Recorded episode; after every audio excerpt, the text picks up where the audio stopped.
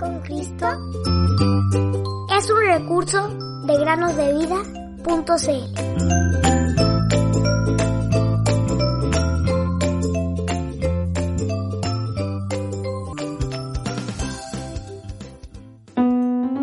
Porque conocen la gracia de nuestro Señor Jesucristo, que siendo rico, por amor de ustedes se hizo pobre, para que ustedes con su pobreza fueran enriquecidos.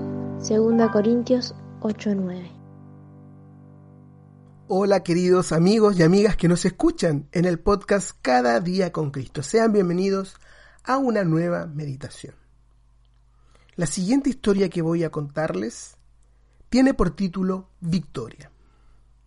El relator dice así.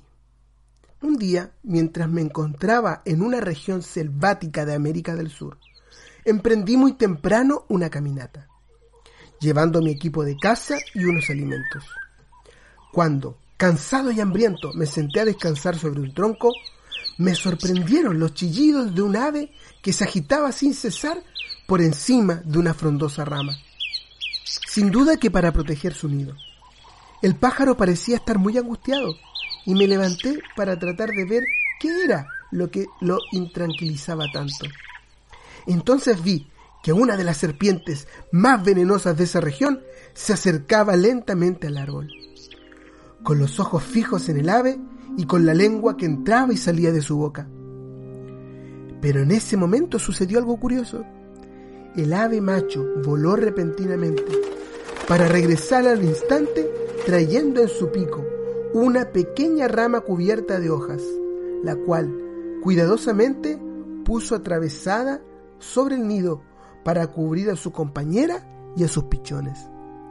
Entonces se asentó sobre la rama superior del árbol y parecía haber recobrado la calma, mientras esperaba que el enemigo se acercara. Cuando la serpiente llegó al árbol, se enroscó en el tronco y comenzó a trepar. Se deslizó a lo largo de la rama, llegó cerca del nido y levantó la cabeza lista para atacar a sus ocupantes. Sus pequeños ojos brillantes observaron el nido por un momento y... Súbitamente echó hacia atrás la cabeza como si hubiera recibido un golpe. Regresó por la rama, descendió a lo largo del tronco y desapareció entre los pastos.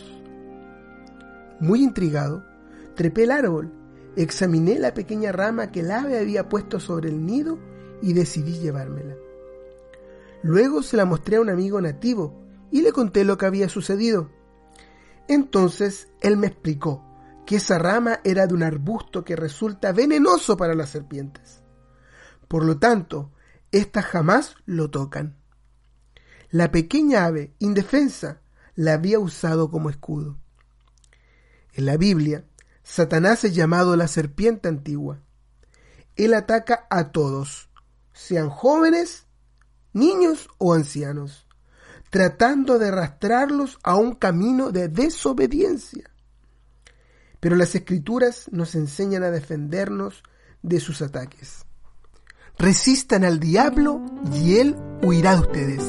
Santiago 4:7. Resistan al tal estando firmes en la fe.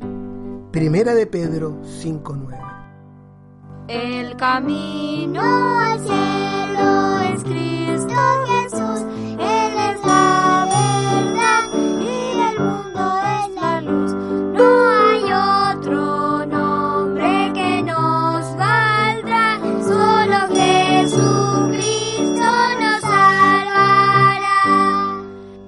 el camino.